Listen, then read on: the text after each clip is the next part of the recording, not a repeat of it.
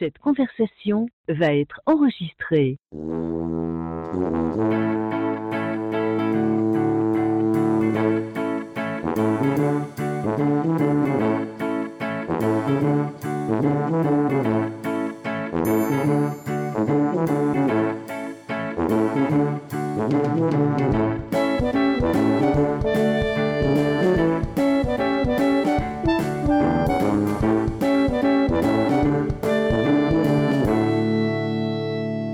Salut tout le monde, bienvenue à l'épisode 192 de Player, presque professionnel. J'ai commencé à vous habituer à avoir euh, parfois des petits podcasts entrevues et j'ai la chance aujourd'hui d'avoir un invité. Puis ça a fait les news dernièrement, puis ça a fait pas mal euh, des grosses news parce que même j'ai vu des gens sur Facebook que ce n'est pas des tripeux de jeux vidéo puis qui linkaient cette nouvelle-là parce que c'est des amants d'un certain acteur, quand même, euh, il y a fort longtemps. J'ai la chance de m'entretenir avec Pascal Nataf euh, du studio Affordance. Salut Pascal. Salut. Ça va bien, mon chum? Super bien, merci, toi. Yes, euh, très en forme. Écoute, Pascal, je te remercie premièrement de me faire l'honneur de venir à mon podcast pour qu'on parle un petit peu de cette news-là. Je pense que ça va intéresser quand même beaucoup les gens. Tu sais, moi, je suis allé lire aujourd'hui quand même beaucoup. Je l'avais vu euh, quand la news était sortie, mais aujourd'hui, j'ai pris le temps de lire ça. Puis honnêtement, quand la news était sortie, j'étais un petit peu interrogatif. Puis au fur et à mesure que je lisais aujourd'hui, je comprenais plus un peu. On va commencer par te présenter.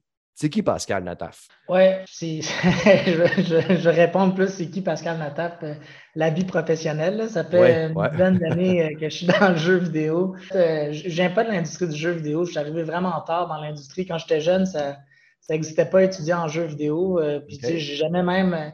J'ai retrouvé des designs de jeux que je faisais quand j'étais à l'école primaire. J'ai grandi avec les, les premières générations de consoles, la première NES, puis j'avais designé des maps de Zelda, le premier Zelda sur la NES. Fait que, j'avais une passion pour le jeu, j'ai toujours une passion pour le jeu, mais quand j'étudiais à l'université, j'étudiais en sciences, j'ai fait un bac en biochimie, je me suis spécialisé en neuropsychologie, puis j'ai travaillé dans ce domaine-là pendant vraiment longtemps. J'ai été habité en Europe, j'ai fait de la recherche pendant un bout, puis à un moment donné, j'ai eu, moi je considère, la chance d'être très malade. Ça m'a donné un grand break. Ça m'a permis, euh, avant 30 ans, 29 ans, de me remettre en question vraiment. j'ai eu une, année d'introspection que beaucoup de monde n'ont pas la chance d'avoir. Puis quand je suis sorti de ça, ben, je me suis dit, euh, ben, ça ne me tente plus de faire ce que je fais. j'ai envie de faire d'autres choses. Je travaillais comme serveur pendant une couple d'années. Puis à un moment donné, j'ai découvert par hasard le, DSS en game design à l'Université de Montréal. C'est un des premiers programmes euh, qui existe, qui, a été fondé il y a une dizaine d'années, maintenant plus que ça, une quinzaine d'années maintenant, pour former des designers de jeux. Parce que quand Ubisoft sont arrivés à Montréal, ben, dire qu'ils embauchaient du monde qui venait du cinéma, du théâtre ou d'ailleurs, mais personne ne savait faire des jeux vidéo. Ben on le voit quand on regarde l'histoire du jeu vidéo, comment le design des jeux a évolué depuis, euh, depuis ses débuts. Euh, fait que j'ai étudié là-dedans, puis quand je suis sorti de ça, ben, j'ai lancé euh, rapidement après un studio, Affordance Studio, Affordance Studio, je dans les deux langues. Ce qu'on faisait, c'est qu'on s'intéressait surtout à tout ce qui est les jeux éducatifs tout ce qu'on appelle les jeux à impact sociaux ou en tout cas des jeux pour changer le monde. Là. Moi, c'était un peu, euh, un peu euh, un de mes objectifs. J'avais été très malade, genre, j'avais une sorte de deuxième chance dans la vie, puis je voulais sentir que je faisais quelque chose d'important.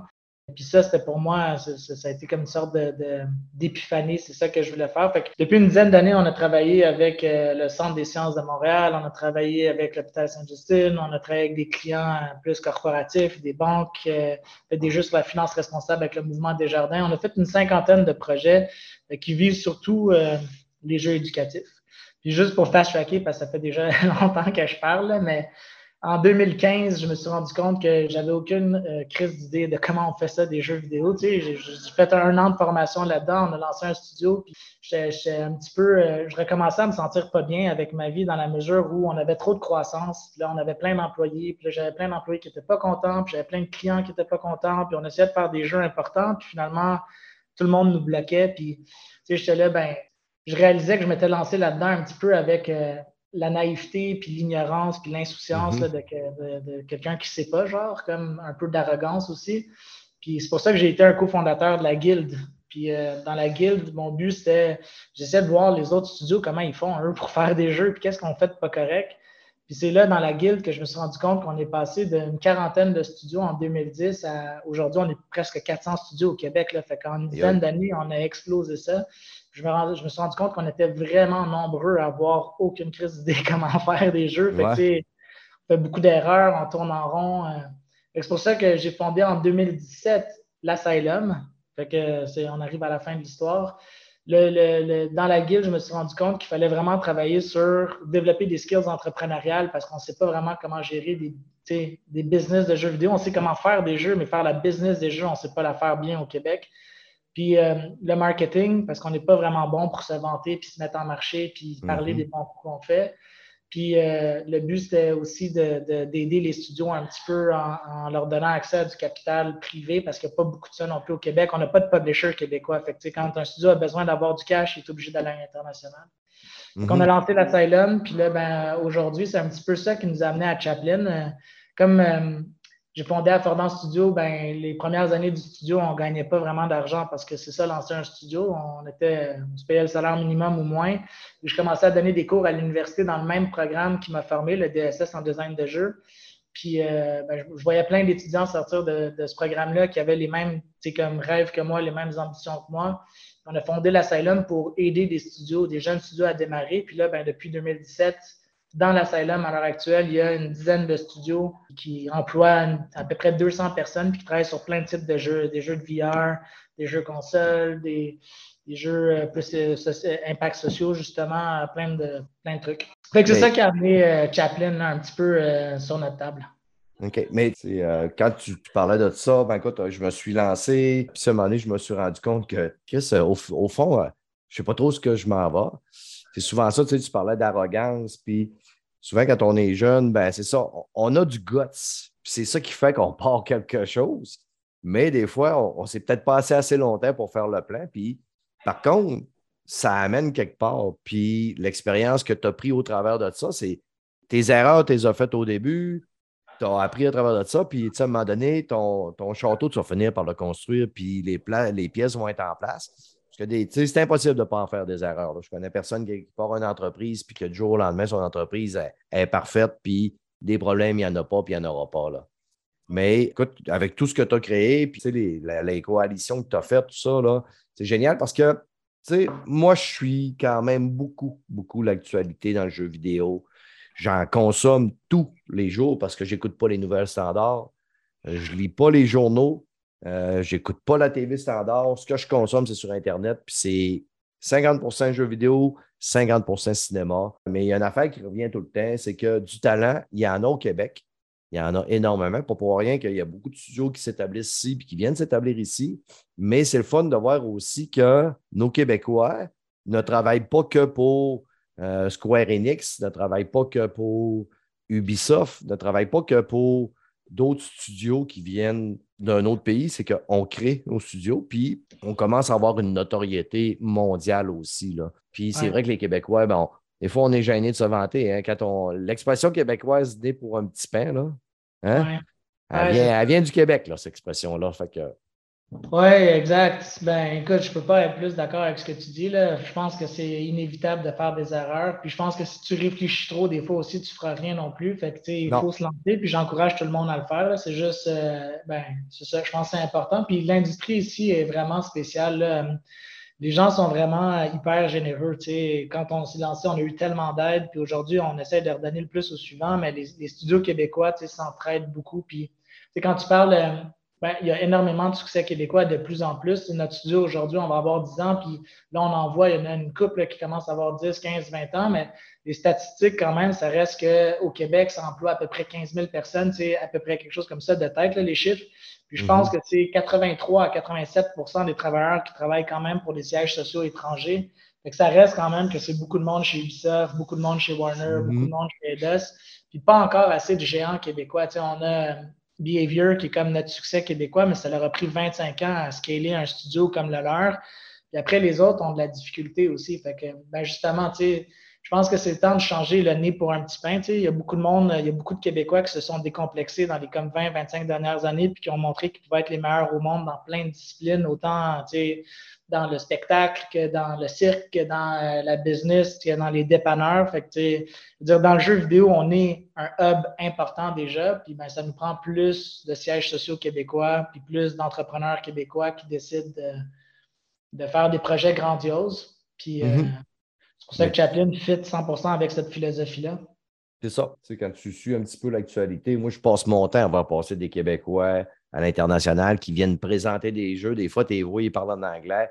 Tu sais, on a vu des Québécois, des fois, sur les stages des, euh, des Game Awards ou whatever, à bien d'autres endroits. On envoie en masse des Québécois. Puis un jour, on aura probablement un studio qui va être vraiment de renommée mondiale. Mais, tu sais, puis aujourd'hui, avec les jeux indie qui commencent à, vraiment à prendre de plus en plus de place, on le voit demain, ça va être les Game Awards, puis il y a des jeux indie qui sont là, qui sont en tête d'affiche. Je pense que des fois, ça va prendre juste le, jeu qui va se démarquer énormément euh, dans l'indie, puis qu'à un moment donné, ça va devenir euh, un saut qui va faire des triple A. on n'est pas inquiète pour le talent qu'il y a ici.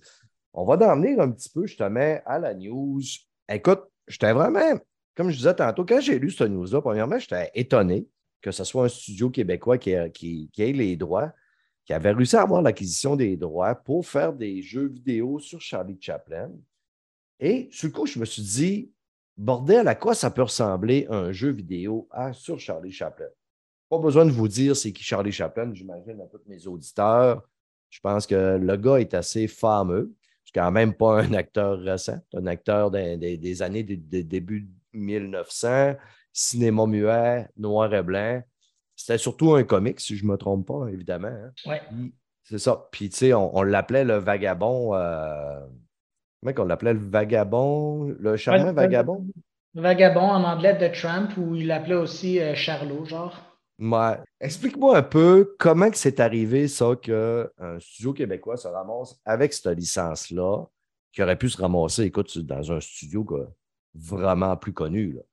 Ouais, ouais, exact c'est comme presque philosophique, là, ou en tout cas spirituel. C'est karmique un peu, je pense. Il y a une, portion de karma là-dedans. Mais tu sais, quand on s'est fait contacter par, euh, par ceux que le studio qui a les droits, genre, comme ça, ça a passé proche qu'on ne réponde pas parce que on se fait souvent solliciter par plein de trucs, puis par plein de spam, puis par plein de monde qui veulent nous vendre des choses, ou par des projets un petit peu abracadabrants. Tu sais, il y a beaucoup de monde qui ont des idées de jeux vidéo, puis euh, dans notre studio, il y a plein de monde qui ont des idées de jeux vidéo. Tu sais, des idées de jeux vidéo, il y en a vraiment, vraiment beaucoup, mais de faire des jeux vidéo, c'est comme un peu autre chose. Fait que, comme quand on a vu ça, on n'était pas trop sûr de comme quoi, quoi penser. Puis nous, on a un, peu une politique. Quand j'ai lancé mon studio, je me suis tellement euh, heurté souvent à, des portes qui se fermaient devant moi, genre, puis les, comme quelques portes qui se sont ouvertes, puis les quelques personnes qui m'ont tendu la main, ça a fait toute la différence. Tu sais, je, me rappellerai toujours, le Marc Baudet, c'est le président de Turbulent, qui est quand même un des gros studios au Québec, euh, qui, qui, fait plein de trucs vraiment cool. Il faisait plus du web avant, maintenant ils font du jeu vidéo. Euh, ils travaillent sur Star Citizen, une grande franchise de jeux euh, de science-fiction. Puis euh, Marc, il, il avait déjà un studio de 70-80 personnes à l'époque, puis il avait pris le temps de venir prendre un café avec moi, puis de me donner des conseils, puis ça avait vraiment été euh, super, ça m'avait vraiment marqué. Je me rappelle que mon père m'avait dit quand j'étais très jeune, on reconnaît la valeur d'un homme à comment il traite, genre, ceux qui sont, comme ses inférieurs, genre, comme dans la pyramide sociale. Pas ses inférieurs, genre, ils valent moins, mais des gens qui sont placés en bas d'eux dans la pyramide pour plein de raisons euh, contextuelles. Pas ceux qui, pas comment tu traites tes égaux et tes supérieurs, tu sais. Fait que j'ai toujours comme cette politique-là d'essayer de répondre tout le temps à tout le monde, pas fermer les portes, donner du temps, écouter même. Puis ça fait que souvent tu vas dans des meetings un peu euh, weird. Ou, euh, Puis là, ben, c'était un meeting un peu weird. Quand la personne est rentrée dans notre studio, est arrivée, elle a déposé un livre sur la table. Fait que j'étais là, OK, j'ouvre le livre. Ça parle du manoir de Ban. Fait que là, c'est un manoir en Suisse, j'essaie de comprendre. Là, la personne commence à m'expliquer qui elle est, genre, puis je tombe littéralement sur le, sous le charme. Fait que cette personne-là, s'appelle Yves Durand. C'est un muséographe québécois. Fait que, il a enseigné à l'Université Laval pendant des années. Il a fait des musées un peu partout dans le monde euh, sur plein de sujets différents, musée du chocolat, puis euh, c'est un fan de Charlie Chaplin. Toute sa vie, il a trippé sur Charlie Chaplin. Il connaît tous les films de Charlie Chaplin par cœur. Puis un jour dans sa vie, il a eu la chance de rencontrer euh, quelqu'un en Suisse qui connaît la famille Chaplin. Puis il a pitché, genre, on devrait faire un musée sur votre père, sur Charlie Chaplin. Puis euh, il a eu les droits de le faire. Puis pendant 15 ans, il a travaillé à, à rallier, genre, des investisseurs, rallier des partenaires, rallier plein de monde un peu partout. Euh, puis il a passé 15 ans à monter le musée de Charlie Chaplin qui a, ouvert officiellement en 2016. En 2018, ça a été élu euh, un des meilleurs musées d'Europe, ou le meilleur musée d'Europe, euh, je pense. C'est un designer né qui réfléchit à l'expérience, il est super cultivé. Pendant une heure, il nous parle de Charlie Chaplin, il nous parle de pourquoi Charlie Chaplin est, est important. Puis je connaissais Charlie Chaplin, euh, pas plus que ça. je veux dire, je savais, tu sais, chapeau melon, euh, petite moustache, ben euh, je savais The Great Dictator. Là, je pensais, tu sais, comme je, savais pas plus que ça, Modern Time un peu. Puis quand il commence à nous expliquer, oui, tu sais, Charlot, c'est un pantomime, tu sais, oui, il faisait de l'humour, mais en même temps, tu sais, il y a quelque chose d'intéressant, tu sais, c'est le défenseur tout le temps de la veuve et l'orphelin, tu sais, c'est celui qui mm-hmm. tient tête au capitalisme, c'est celui qui tient tête, tu sais, comme au fascisme il y, a, quelque chose d'un petit peu déglingué, genre des pantalons trop grands pour lui, des godasses trouées, mais en même temps, il y a tout le temps un port altier pareil, il y a la redingote, il y a le chapeau melon, même si c'est trop petit, il y a la canne, il est quand même. Il, il, est pauvre, mais il est pas pauvre, il est pauvre, mais il est. Il est pauvre, mais c'est pas un imbécile. C'est pas genre juste le clown qui déboule d'une échelle. C'est la, personne qui amène, qui avait, mettons, un objectif puis un but dans ses films qui ont tout le temps été des, films à, caractère, euh, si je ne me trompe pas, euh, très humanitaire. Là. Exact. C'est un humaniste par excellence, 100% euh, Une humaniste par excellence, puis aussi peut-être le premier influenceur ou la première star mondiale dans la mesure où c'était le début du cinéma, puis ses ben films ont été parmi les premiers à voyager partout sur la planète, puis a été connu partout sur la planète. Puis justement, c'est un de ceux qui a très tôt fondé sa propre maison de production pour faire lui-même ses films. Plutôt que d'être juste un acteur à Hollywood qui travaillait pour un des majors, ben, il, a, il a fondé son propre studio qui investissait son cash pour faire ses films, pour faire ses films sans compromis. Hein. ça, c'est aussi quelque chose qui nous parlait beaucoup. Fait que quand, quand Yves est venu, il nous a parlé de Chaplin, puis il nous a dit pourquoi il voulait faire le, jeu avec nous, parce que, il avait vu sur Affordant Studio des jeux pour changer le monde, il a vu l'Asylum, un collectif de développeurs de jeux, il avait entendu parler un petit peu de notre vision, tu sais, comme pour le développement de l'écosystème au Québec. Puis ben, il disait, Charlot, tu sais, si euh, Chaplin existait encore puis qu'il voulait faire des jeux, c'est pas mal sûr que c'est au Québec qui serait venu, puis c'est à Montréal qui serait venu faire des jeux. Puis comme quand nous, on a entendu ça, on s'est dit, OK, ben il faut le faire. Fait que moi puis mon partner, on s'est dit, il faut le faire. On a présenté ça à notre équipe de, designers, notre équipe de, créatifs. Puis à peu près tout le monde nous a dit, il faut pas le faire. C'est comme parce que, ben, je veux dire, Chaplin, c'est vieux. Euh, ça va être difficile à mettre au goût du jour. Tu sais, c'est muet, genre, en noir et blanc. Comment est-ce qu'on va faire ça? Tu sais, comme si tu regardes sur Kickstarter les quelques projets de Chaplin qu'il y a eu, ça a tout été des flops. C'est quoi la démographie vraiment qui tripe sur Chaplin? Tu sais, probablement des universitaires un peu intellectuels, mais c'est du monde qui tripe jeux vidéo? Comment est-ce qu'on va faire, tu sais, comme pour, pour attacher tout ça ensemble? Genre, c'est pas si évident que ça. Puis la personne qui a eu les droits, Yves Durand, ben, pendant 15 ans, il a monté le, musée de Chaplin, fait a été très proche de la famille. Puis euh, la famille lui fait excessivement confiance. Là. Fait que c'est pour ça que pendant la pandémie, quand le musée a été fermé et qu'il n'y avait rien à faire, Yves s'est dit on devrait faire des jeux vidéo. Tu sais, ça va ramener Chaplin au goût du jour. Puis la famille, après beaucoup de négociations, ils ont dit OK. Mais je veux dire, Yves, ne sait pas comment faire des jeux. Il ne connaît rien ben des jeux. Fait que la même affaire. Tu sais, il a pitché le musée de Chaplin de même. Des fois, c'est ça un peu, tu lances des trucs dans l'univers, puis c'est comme juste une bonne idée, puis il y a du monde qui s'associe à ça. Ben, ils ont dit OK pour les jeux, puis il partait un petit peu avec cette même idée-là de c'est une bonne idée, puis on va trouver une façon de le faire, même si lui-même ne savait pas euh, nécessairement comment le faire. Fait a eu les droits pour le jeu, il est revenu ici, puis là, nos créatifs disaient ben, je pense qu'on euh, ne devrait pas le faire. Puis euh, ben, on a décidé malgré tout de, le faire. J'ai pris les une ou deux personnes qui étaient comme plus ou moins intéressées, genre, à travailler sur le projet. Puis en brainstormant là-dessus pendant une semaine ou deux, on a commencé à avoir pas mal de potentiel. On a commencé à avoir beaucoup de choses intéressantes qu'on pourrait utiliser. On a trouvé des jeux un petit peu comme des genres de jeux qui sont assez populaires à l'heure actuelle. Puis l'humour de Chaplin pourrait bien fitter avec.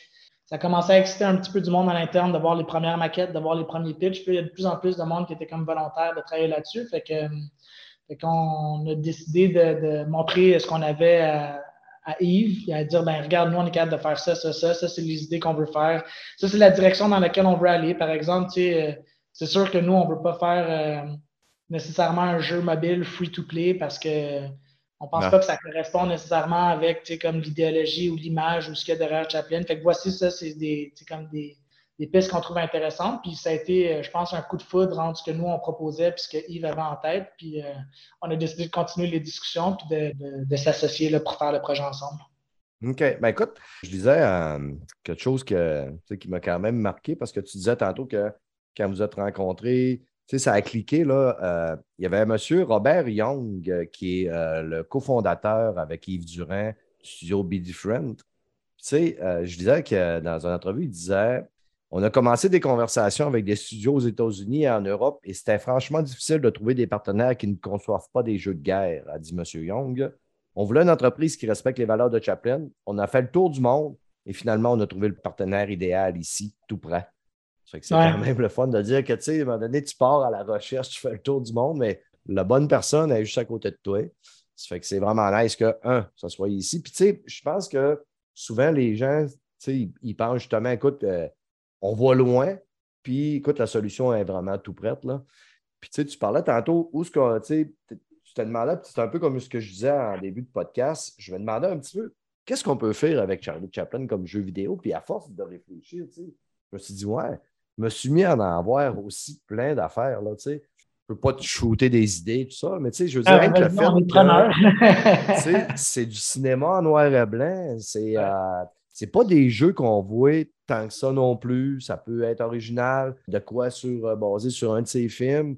Puis le côté, justement, aussi que Charlie Chaplin, c'est quand même, justement, la défenseur de la veuve et l'orphelin. Petit jeu, le gars, tu sais, quand même le héros, mais tu sais, sans vouloir l'être, surtout pas avec des gaffes ou n'importe quoi. Tu sais, on, peut aller dans un platformer, c'est un personnage qui peut aller très bien, sais, avec sa, canne, à un moment donné, sa canne à monter, d'affaires. Oui, exact, exact. Il y a des opportunités quand même dans bien des genres différents, là. les platformers, comme tu as dit. Euh, les jeux de rythme aussi, parce que c'était comme très, très rythmé son affaire. Il y, a des, mm. il y, a des événements qui arrivent euh, dans des cadences qui sont très, très, très précises. Fait que, ça, ça amène beaucoup de potentiel aussi. Des jeux très narratifs aussi. Je veux dire, euh, l'exclusivité que, que Be Different a réussi à avoir, c'est vraiment une exclusivité qui couvre toute la filmographie de Charlie Chaplin. Il y a même des choses qui sont. Euh, des, séquences qui n'ont jamais été commercialisées, genre qu'on a le droit d'utiliser, puis toute la musique, genre de, de, Charlie Chaplin. Puis Chaplin composait toute la musique de tous ses films. Fait il y a quand même vraiment quelque chose de riche là, pour aller dans, dans même des jeux de musique. Fait que, comme quand on a commencé à regarder ça, il y a quelque chose de très irrévérencieux dans ce qu'il fait aussi. Fait qu'il y a beaucoup de, de. Quoi le mot que je cherche? J'ai diversion dans la tête, mais c'est pas ça que je veux dire. Subversion. Il y a beaucoup de subversion. Genre, fait, on est capable aussi de de dire, OK, on va prendre un genre de mécanique de jeu qui existe, que les gens connaissent bien, mais tu sais, Chaplin, ce qu'il faisait, c'est ça, c'est qu'il embarque dans quelque chose que tout le monde connaît, puis là, ben, t'assumes, c'est ça qui va arriver, puis là, tout d'un coup, c'est complètement le contraire qui arrive parce que, parce que Charlot, tu sais, c'est un non-conformiste, fait qu'il y a quand même aussi de surprendre les joueurs avec quelque chose d'un petit peu champ gauche, puis, tu sais, on peut moderniser 100% de Chaplin pour le jeu vidéo, là, fait que ça, c'est quelque chose aussi d'intéressant, tu sais, dire, euh, Chaplin, il n'a pas nécessairement besoin d'être un homme blanc. Là. Il pourrait être comme plein de choses différentes. Là. On a, le but, c'est de respecter le personnage, l'esprit, mais pas nécessairement comme la, la, forme. Exact. Là, on est mm-hmm. vraiment plus dans le fond.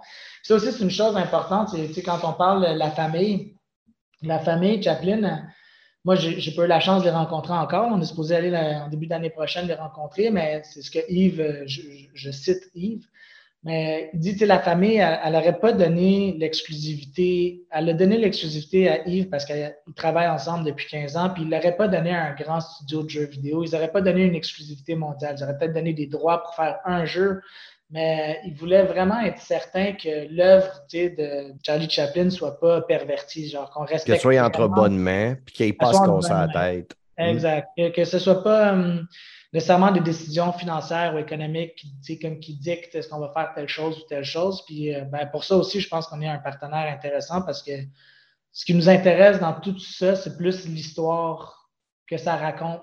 on va être les Québécois les premiers à faire un jeu sur Charlie Chaplin, puis on va essayer de faire un bon jeu avec. Puis euh, le reste, après, on verra, genre. On ne veut pas perdre de l'argent, ça c'est sûr. Mais le simple fait de pouvoir raconter cette histoire-là, pour nous, c'est déjà quelque chose de gros. Ouais. Puis, tu sais, euh, je regardais une photo de M. Durand. Il y a vraiment une bouille vraiment très sympathique. Je disais que le monsieur avait été dix ans de temps euh, voisin avec, j'ai oublié le prénom de la, fille de Charlie Chaplin. Kate, Chaplin, c'est l'aîné. Tu sais, au, travers de tout ça, tu sais, ils, ont travaillé de concert ensemble 15 ans. Il a été voisin 10 ans qu'eux autres. C'est ça, il se crée des liens, la confiance se développe. Puis, tu sais, je ne crois pas que la famille Chaplin font ça pour l'argent. Ils vont faire ça pour faire perdurer l'image de Charlie puis les valeurs que ce monsieur-là amenait. Le monsieur a quand même eu une bonne vie. Je pense qu'il est décédé en. Il est né en 1888 puis il est décédé en 1977. Un bon 90 ans. J'étais même surpris parce qu'il a travaillé au-dessus au de 80 films.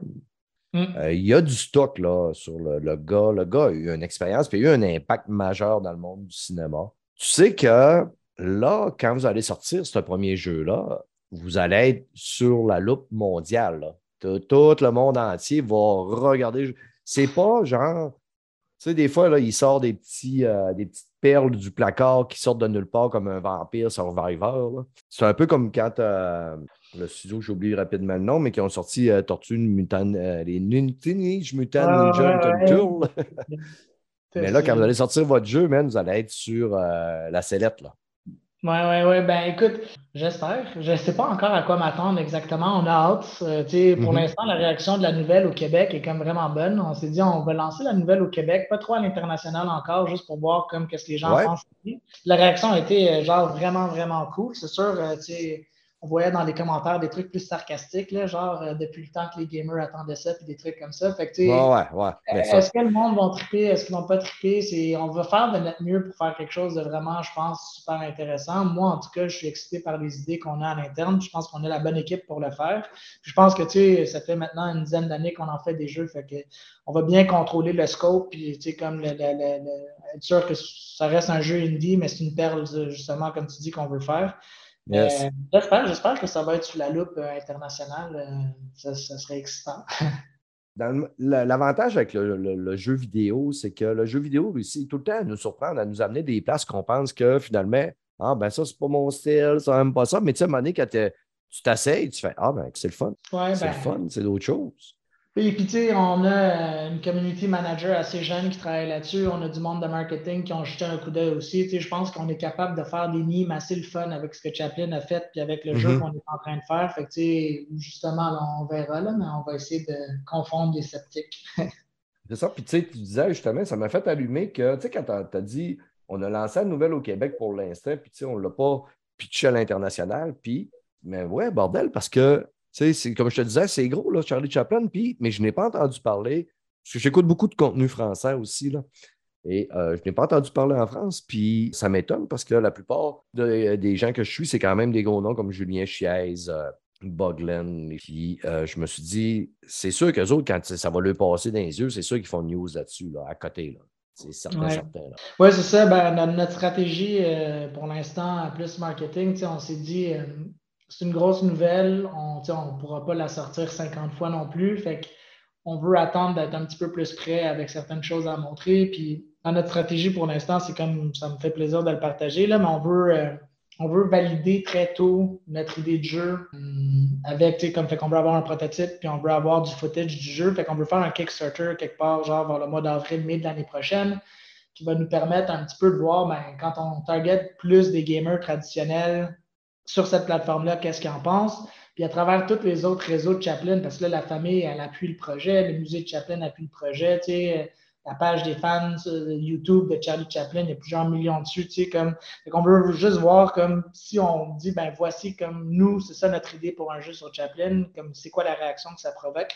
C'est pour ça qu'on ne voulait pas trop euh, pousser la nouvelle forte tout de suite, c'est quand même tôt, puis on n'a pas grand-chose d'autre à dire que c'est au Québec que ça se fait, mais on s'est dit, ben, on est fiers d'être québécois, puis on est au Québec, fait pourquoi on ne le dirait pas? Puis on s'est rendu compte qu'on a été contacté par beaucoup de, monde, parce que Chaplin, pour le cinéma, il est important, mais pour l'humour aussi, il est important. Genre. on a ah été contacté par certains humoristes qui nous ont dit, ah, comme pour moi, Chaplin, c'est un dieu, là. Ah si je peux vous aider, j'embarque.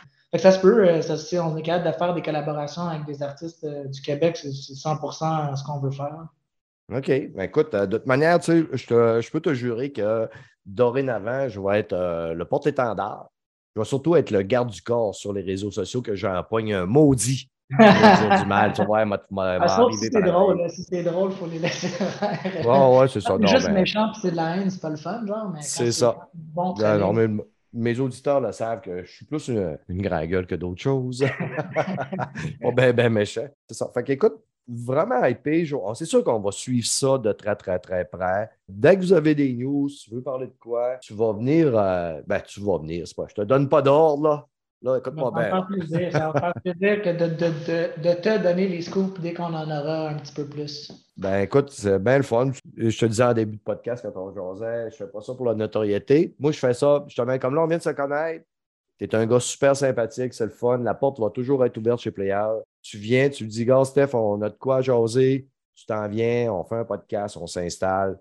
Ça va toujours être ça. Puis si vous avez d'autres choses aussi, c'est pas obligé d'être avec, dès que vous avez de quoi, tu veux jaser, tu viens, la porte va toujours être ouverte chez Player. On va te souhaiter bonne chance dans cette entreprise-là parce que je suis pas mal sûr que ça va avoir du succès. Il n'y a personne qui vient à Player Podcast sans qu'on passe un petit peu à la petite portion Player Podcast. On veut connaître aussi Pascal. Pascal, euh, le gars, à un moment donné, il ne fait pas rien travailler. J'imagine que le gars écoute des, un petit film, une petite série pour décompresser. S'il joue, dans, il travaille dans un jeu vidéo, c'est probablement un gamer. As-tu une série, un film que tu as écouté dernièrement? Tu sais, ça n'a pas besoin d'être nouveau. Là. Tu, pourrais dire, écoute, j'ai écouté justement un film de Charlie Chaplin, de Louis de Funès, mais As-tu quelque chose que tu aimerais conseiller à nos auditeurs? Ben oui, j'écoute énormément de télé. Là. Honnêtement, j'ai écouté pas mal euh, ce qui est le plus populaire sur Netflix, puis sur euh, Disney, puis sur Amazon. Mm-hmm. J'essaie de juste sortir comme la série qui m'a le plus marqué. Je, viens de finir récemment la, la, série de Star Wars. Euh, Andor. Andor, ouais. Mm-hmm. Que, que j'étais ambivalent au début si j'aimais ça ou j'aimais pas ça, genre, mais finalement, je pense que j'ai vraiment aimé ça. Hein, ah, ça, ça m'a fait la même affaire. Les deux, trois premiers épisodes, je sentais qu'il y avait de quoi, mais je te de même, OK, ça, ça part très tranquillement. Hein. Le ah, n'est pas au fond, puis il euh, faut mettre un peu de choke, là. Mais quand ça décolle, puis le pire, c'est que ça s'en va pas en, crescendo, ça s'en va bien tranquillement en montant, bien tranquillement en montant. On tombe jamais dans le, à part qu'une bagarre ou deux, là, un coup de pistolet laser, là, mais tu sais, je veux dire, tout est dans la direction artistique, les dialogues, l'intensité, la musique. C'est une série qui est à même relax. Moi, ça fait partie de mes coups de cœur de Star Wars. Puis... Oui, définitivement, c'est ça. Il, il y a, il y a euh, je, je, me déteste de ne pas me rappeler de son nom. Euh, il me semble que c'est Diego Luna. Non, non, euh, un Québécois qui, qui, qui, qui, vient de sortir un documentaire, que le fan soit avec vous ou que le fan Ouais, que le fan soit avec vous. Je pense qu'il a fait un documentaire pendant 10 ans en suivant des, des fans de Star Wars. c'est un cinéaste québécooi qui a un PhD en cinéma. Son nom m'échappe, mais je suis vraiment désolé. Je, peux, je, vais me sentir mal de ne pas l'avoir. Ici, là, dès qu'on essaie de dire le nom de quelqu'un, le titre d'un film. Ah, Marc Joly Corcoran, c'est ça. que le fan soit avec toi de Marc Joly Corcoran. Fait que c'est sorti, c'était à la Cinémathèque, c'est un petit peu partout. C'est sorti cette année il y a quelques mois. Il a suivi des fans de Star Wars un peu partout, puis c'est devenu une sorte de sommité là, sur l'univers de Star Wars. Puis justement, ben, il disait quand même, il n'y a à peu près rien de ce qui est comme canon d'habitude dans Star Wars qu'on retrouve dans cette série-là. Ça pourrait être une série de science-fiction.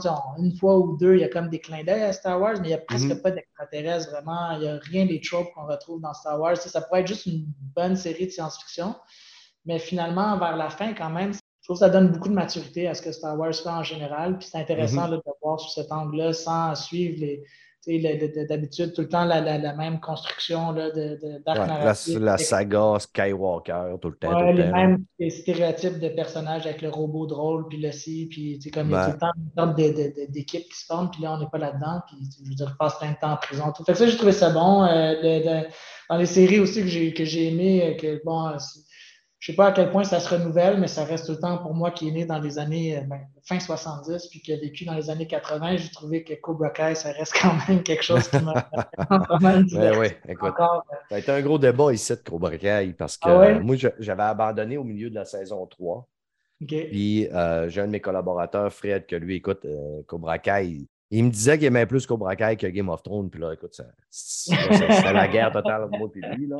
Mais finalement, j'ai accepté de recommencer pour le podcast. Puis le mood de la saison, du milieu de la saison 3 qui m'avait un peu écœuré, je ne suis probablement pas dans le mood, mais finalement, j'ai dit, j'ai eu du fun à l'écouter aussi. Oui, c'est ça, c'est ça. C'est pas, on s'entend que ça ne se renouvelle pas, mais c'est juste le personnage de, Johnny Lawrence. qui, qui, fait des choses qu'on ne voit plus aujourd'hui. Je veux dire, comme dans le début d'une série, OK, deux gars, ils ne sont pas capables de s'entendre, battez-vous, genre, puis après, ça règle les problèmes. Il n'y a pas une série télé qui ose vraiment aujourd'hui proposer que deux jeunes garçons se battent pour régler leurs problèmes. Puis lui, là-dedans, là, Même des affaires qu'il dit à du monde, là, il, y a des séries qui n'osent pas le dire, là, parce qu'il est vraiment gros jambon. Qui, il est tellement pas 2022. Mais honnêtement, c'est à cause de lui que je réussis à toffer parce que c'est mon. Ça a, été, ça a été mon coup de cœur à l'épisode 1. Le gars, écoute, je pensais pas que quand j'étais jeune et j'écoutais euh, Karate Kid, si on m'aurait dit un jour, tu vas écouter une série avec ce gars-là, puis ça va être lui, la vedette, puis le coup de cœur, puis ça va être lui qui va tenir la, quasiment la série sur ses épaules. J'aurais fait, ben voyons donc, mais je trouve que c'est carrément ça. Absolument, absolument. J'ai écouté le film aussi récemment, euh, Everyone, Everywhere, All at Once. Ouais, c'est ça. Là, ils viennent de sortir sur Prime Video. J'ai eu euh, ça par courriel, puis j'en entends parler. J'essaie de ne pas trop écouter parce que je ne veux pas trop me faire spoiler, mais c'est quoi que cette semaine, là, je il est sur ma liste, il faut que j'écoute ça. Là. Paraît que c'est bien bon. Ben, c'est différent. Euh, c'est rafraîchissant de voir quelque chose de différent. Si tu regardes les ratings sur euh, Rotten et ces affaires-là, euh, c'est comme 95 et plus, je pense. Il y a beaucoup de monde qui ont dit le meilleur film qu'ils ont vu de leur vie. Fait que, je trouve que ça, c'est très, très débattable. C'est pas à ce niveau-là, mais je ne sais même pas si ça serait dans mon top 10. Mais ça reste quand même que de tous les films que j'ai vus récemment, c'est quand même un film qui se démarque parce qu'il est différent. De, OK, OK. C'est ça. Demain, là, demain, c'est jeudi, non, demain, c'est Game Award. Mais vendredi soir, probablement que je me tape ça. Ça fait qu'au prochain épisode, non, dans deux épisodes, vous allez écouter. Puis parce que le prochain, c'est l'épisode spécial Game Award, comme je disais. Excellent, oui, parfait. Puis pour les jeux vidéo, ben écoute, il y en a vraiment beaucoup. J'en essaye constamment, soit des prototypes, soit des jeux plus finis. Je pense que si je devais en conseiller un, ce serait probablement Elden Ring. C'est celui euh, j'ai passé plus de temps euh, dans les derniers mois. Exact, cette année. Mais sinon, euh, j'ai essayé plein de plus petits jeux. Euh, Louis-Félix Cochon, un de mes bons amis qui est aussi fondateur de Borealis, m'a montré récemment un genre de tout petit jeu mobile, un auto-battler qui s'appelle Super Auto Pets. C'est le genre de jeu qui c'est comme un genre de verre de musique un peu. Là, ah, ouais. là, ça reste dans ta tête. C'est le genre de jeu que quand tu lâches, tu continues à y penser et tu as, as, encore d'y retourner. Là. Oui, exact. On a, on a, lancé un jeu euh, en fin d'année. Ben, on, a, on, a, gagné un prix euh, au Megamix avec là, qui s'appelle Forward. Euh, c'est un, un, solo dev français qui l'a développé. C'est un employé d'Affordance qui est un solo dev français qui fait ses jeux on the side, puis il nous a montré son jeu à un moment donné, puis on a dit c'est vraiment bon, on voudrait le mettre en marché, on va t'aider à le finir, puis il a dit OK. Son jeu s'appelle Forward, fait que c'est un jeu, c'est un genre de, de c'est un genre de dungeon crawler roguelike si on veut, mais okay. bite size, c'est un tout petit jeu, fait que le, le concept, c'est juste tu peux aller par en avant, puis tu as comme trois cartes, puis ben, tu peux juste choisir si tu vas à droite, à gauche ou tout droit, genre, mais dans le sens roguelike un peu, dans la mesure où chaque run est différent. C'est le genre de jeu aussi euh, dans lequel, sais, je passe plus de temps que je devrais, genre, parce que j'aimerais essayer différents types de jeux. Les, types de jeux que je préfère d'habitude, c'est plus les, jeux de stratégie ou euh, les 4X ou les Grand Strategy, genre Civilisation, puis euh, j'ai pas encore joué à Old World. World là. Je, je, vois tout le temps passer les rabais, mais j'ai. J'ose pas l'acheter pour l'instant. J'attends Noël, genre, puis d'avoir deux semaines de vacances collées pour pouvoir. Parce que, Voir ta côté là-dedans. Ouais, c'est ça. Le jeu que tu nous parlais, Forward, il est sur quelle plateforme? Ben, il, est juste sur, euh, il est juste sur Steam en ce moment. Euh, c'est PC, mais il a été euh, il est porté mobile. On devrait le sortir mobile quelque part début d'année prochaine. Mais pour l'instant, c'est sur Steam. OK. T'es-tu allé voter pour euh, Elden Ring sur les Game Awards? Oui. OK. Je pense, y a des bonnes chances. Fait que j'imagine qu'en tant que développeur, ça va être une émission que tu vas écouter euh, assez assidûment demain. Absolument. OK. Tu tireras sur la chaîne de Radio Talbot euh, avec Denis Talbot. Je vais être là spécialement avec une de mes collaboratrices, Mel B. On, passe la soirée avec Denis pour commenter cette super soirée-là. Très, très cool. Ouais, Denis. Yes. Ben écoute, euh, j'imagine que euh, si vous a pas contacté, si jamais vous voulez aller faire un tour, là, euh, Denis serait preneur là, d'avoir une petite conversation avec toi. Ben oui, je veux dire, depuis le temps de la guilde, je connais depuis assez longtemps. C'est souvent Louis-Félix et d'autres personnes qui sont qui étaient plus les porte-paroles. je ne suis pas le meilleur pour ça tout le temps nécessairement, mais ça me ferait plaisir. Tu t'es trouvé bon, moi. Merci. Ben, écoute, Pascal, je te remercie beaucoup de ton temps, d'avoir pris le temps de venir. Surtout, euh, moi, ça, me fait un petit velours quand il y a des gens qui essaient de venir à mon petit podcast peu professionnel.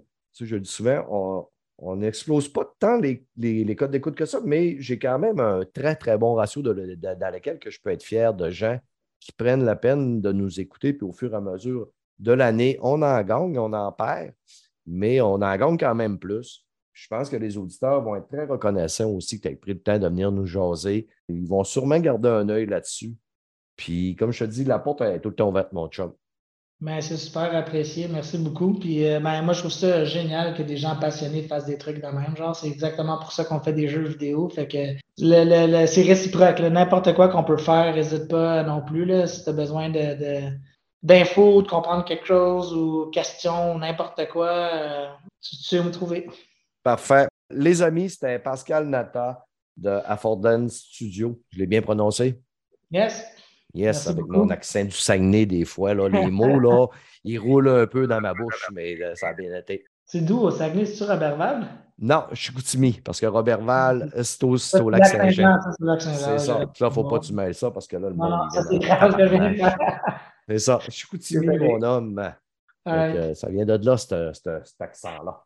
Merci tout le monde. Prochain podcast que vous allez nous entendre, ça va être sur le, Game Award. On devrait être euh, moi, Mike et Fred. Si Fred cancelle pas comme d'habitude, maudit Fred à Mais sinon, ça va être un podcast exclusif euh, jeux vidéo.